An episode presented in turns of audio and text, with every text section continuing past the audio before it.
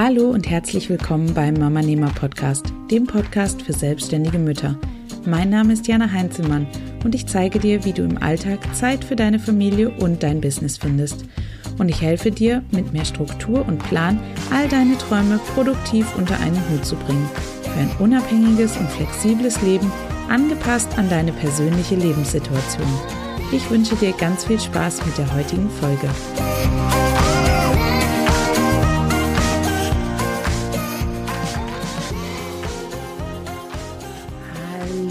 Und herzlich willkommen zu einer neuen Podcast-Episode hier auf dem Mama Nehmer Podcast. Es freut mich, dass du auch heute wieder eingeschaltet hast und heute, mit der heutigen Podcast-Episode, möchte ich mich mal an alle Selbstständigen daraus, da draußen richten, die gerade schwanger sind oder die mit dem Gedanken spielen, schwanger zu werden. Denn ich kann mir vorstellen, dass dir bei diesem Thema gleich direkt hunderte Fragen durch den Kopf schießen. Sowas wie, wie lässt sich das alles überhaupt vereinbaren? Muss ich meine Selbstständigkeit jetzt aufgeben? Wie soll ich meine Arbeit während der Schwangerschaft schaffen? Was, wenn ich alle meine Kunden wegen der Schwangerschaft verliere? So weiter. Über all diese Fragen habe auch ich mir Gedanken machen müssen, als ich schwanger wurde. Und ich möchte dir heute dabei helfen, Licht ins Dunkel zu bringen und deinen Kopf liebevoll aus dem Sand ziehen.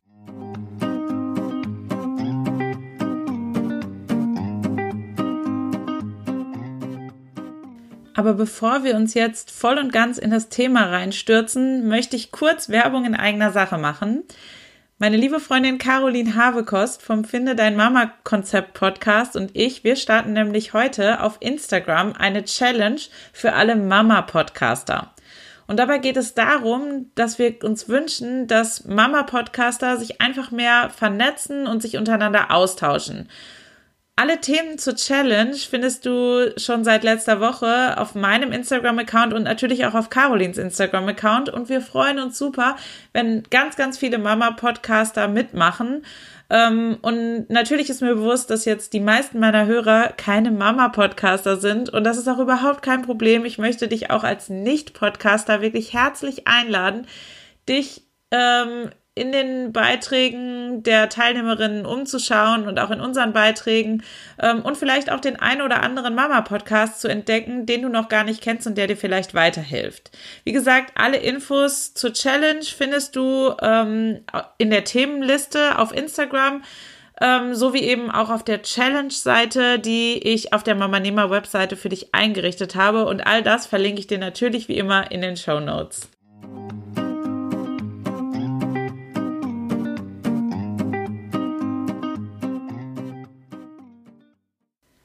Gehen wir jetzt aber wieder zurück zum Thema ich bin selbstständig und bin schwanger oder möchte gerne schwanger werden. Die meisten fragen sich dann zuallererst mal, wenn sie noch nicht schwanger sind, wann ist überhaupt der richtige Zeitpunkt? Und ja, der richtige Zeitpunkt, das ist so ein Thema, das vermutlich nicht nur unter Selbstständigen aufkommt, sondern auch bei allen, die einen Kinderwunsch generell verspüren.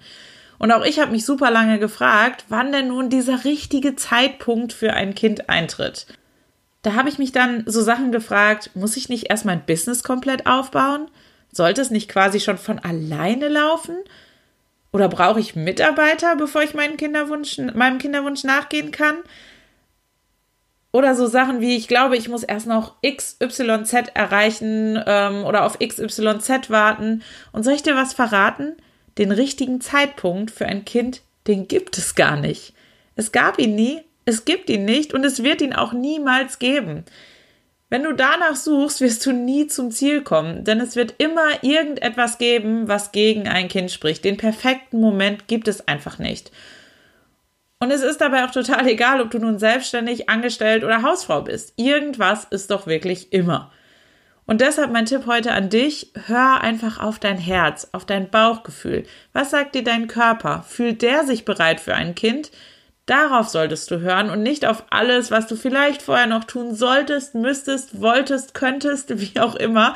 Ähm, du musst dich mit dieser Entscheidung wohlfühlen und das ist das Einzige, was zählt. Und damit du dich wohlfühlst, ist es ganz, ganz wichtig, auf dein Herz und auf dein Bauchgefühl zu hören, denn dein Körper kann dir ganz genau sagen, ob der richtige Zeitpunkt für ein Kind für dich gekommen ist oder nicht.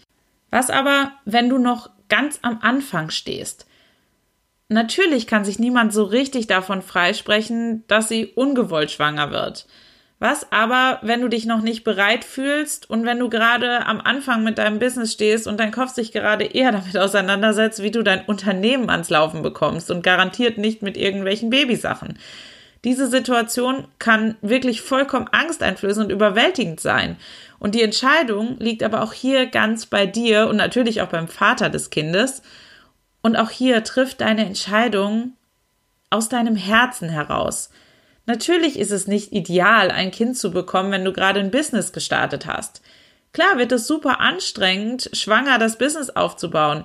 Aber wir haben ja bereits gerade eben geklärt, dass es den richtigen Zeitpunkt niemals gibt.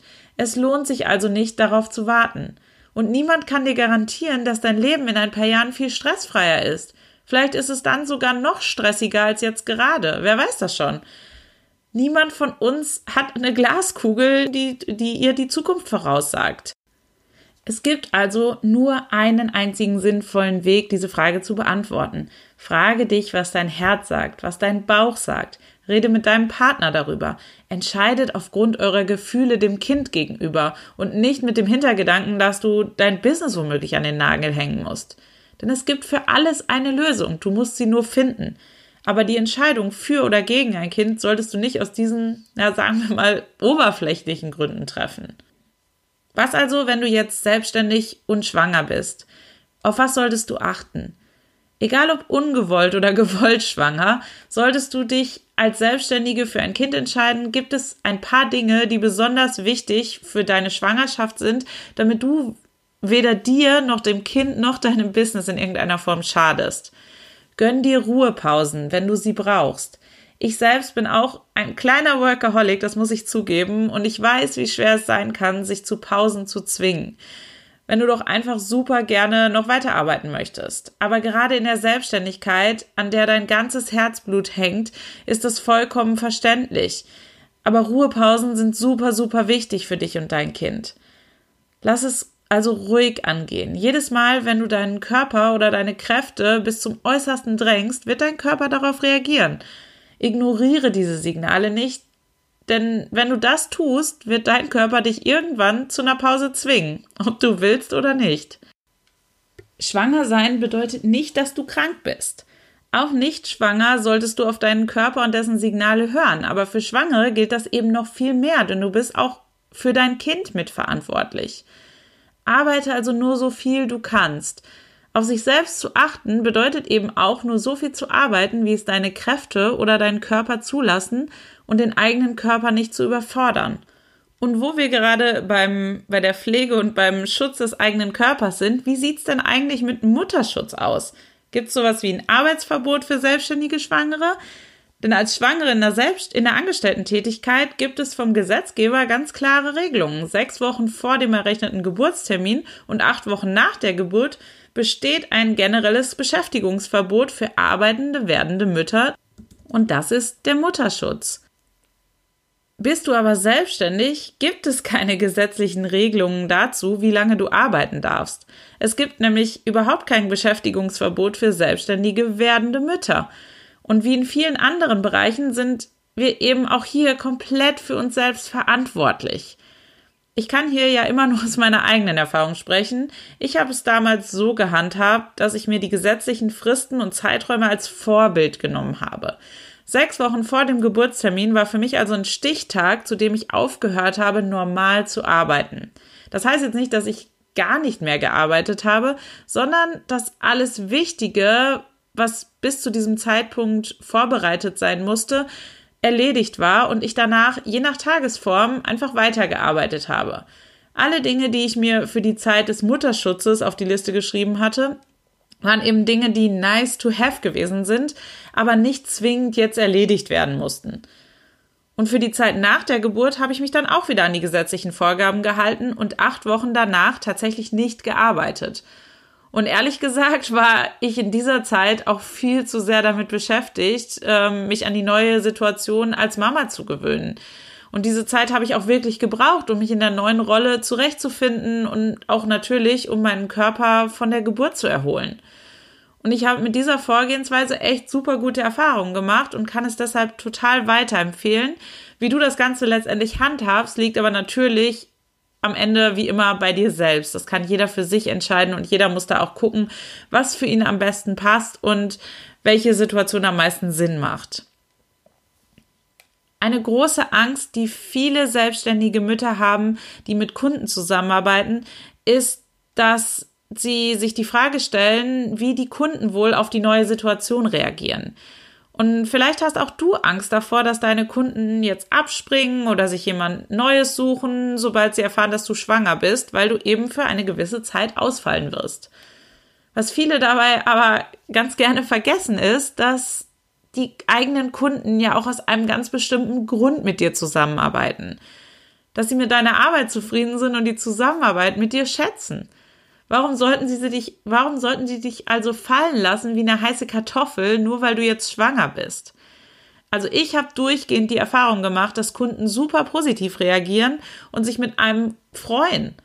Natürlich bedarf es einer offenen Kommunikation zu diesem Thema und du solltest natürlich auch nicht unbedingt erst auf dem Weg in den Kreissaal die Bombe platzen lassen, sondern es ist wichtig, dass du das Thema so früh wie möglich mit deinen Kunden ansprichst und im Idealfall auch schon Lösungen für die Zeit parat hast, in der du nicht verfügbar sein wirst. Bei meinen Social Media Kunden war von Anfang an klar, dass ich für eine gewisse Zeit ausfallen werde, sobald es mit der Geburt losgeht. Was habe ich also gemacht? Ich habe schon Wochen im Voraus E-Mails vorbereitet, die in meinem Entwurfsordner in meinem E-Mail-Fach lagen. Und darin stand, dass ich auf dem Weg ins Krankenhaus bin, um mein Kind auf die Welt zu bringen und dass ich mich melde, sobald ich eben wieder eine ruhige Minute finde. Meine Kunden wussten alle, dass sie irgendwann genau diese E-Mail erhalten werden. Und sie waren alle einverstanden, dass sie die Social Media Arbeit ab diesem Moment für ein paar Wochen selbst übernehmen, bis ich wieder fit genug war. Und auch mein Mann wusste genau, wo die E-Mails abgelegt waren, so dass er sie im Notfall hätte versenden können, weil ich wusste ja auch gar nicht, wie ich mich äh, fühlen werde, ob ich an sowas überhaupt denke, ob ich dafür überhaupt einen Kopf hatte. Ähm, mein Mann war auf jeden Fall gebrieft und hätte im Notfall diese E-Mails versenden können. Und so eine Geburt ist ja auch etwas, was wirklich zu einem gewissen Grad planbar ist. Es kommt eben nur auf die richtige Vorbereitung an und du solltest da auf gar keinen Fall ungeplant oder ohne konkrete Handlungspläne in ein Gespräch mit deinem Kunden gehen. Informier sie einfach so früh wie möglich, damit alle vorausplanen können und zeig ihnen, dass sie dir wichtig sind. Ich bin mir sicher, dass sie dann auch vollstes Verständnis für deine Situation haben werden. Und dass du mal ein paar Wochen ausfällst, kann dir als Selbstständige tatsächlich immer passieren. Dafür musst du nicht erst schwanger werden. Du könntest ja auch zum Beispiel mal krank werden. Und da hast du dann überhaupt nicht die Möglichkeit der Vorbereitung, weil sowas überhaupt nicht vorhersehbar oder planbar ist. Und es ist doch ein viel schönerer Grund auszufallen, weil du ein Kind auf die Welt bringst, als weil du krank bist.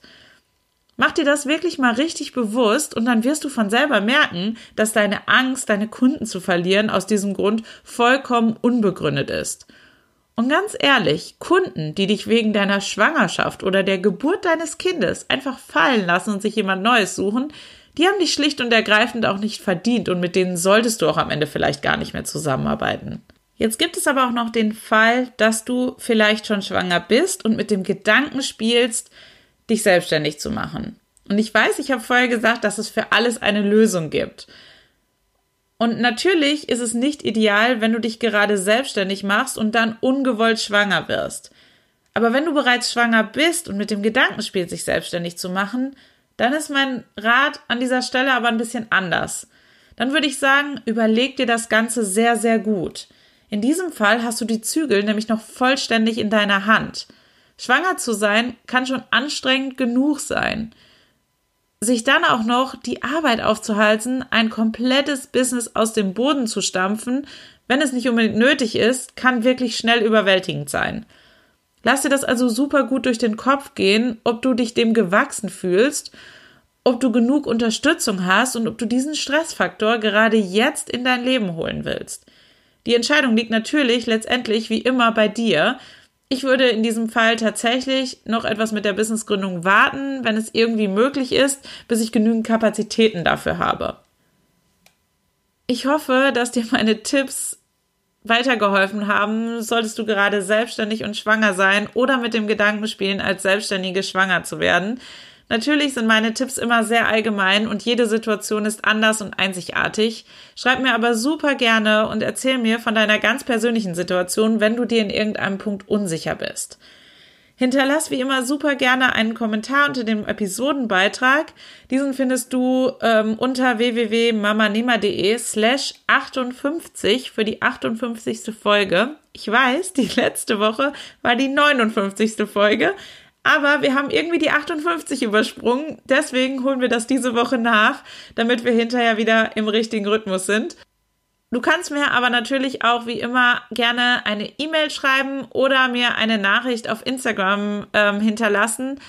Ähm, ich verlinke dir natürlich wie immer alle Möglichkeiten, wie du mit mir Kontakt aufnehmen kannst, in den Show Notes. Und apropos Instagram, wenn du selbst Mama-Podcaster bist, dann mach auf jeden Fall ab heute bei der Meet the Mama Podcast Challenge mit und vernetz dich mit anderen Mama-Podcastern. Dafür suchst du einfach auf Instagram nach dem Hashtag Meet the Mama Podcast. Ich schreibe dir den natürlich auch gerne nochmal in den Show Notes. Ähm, und auch wenn du selbst keinen keinen Mama-Podcast hast, dann bist du natürlich herzlich eingeladen, den Beiträgen der Challenge zu folgen und so eben noch andere Mama-Podcasts kennenzulernen. In diesem Sinne wünsche ich dir jetzt einen wunderschönen Tag und hoffe, dass wir uns bald wieder hören. Tschüss!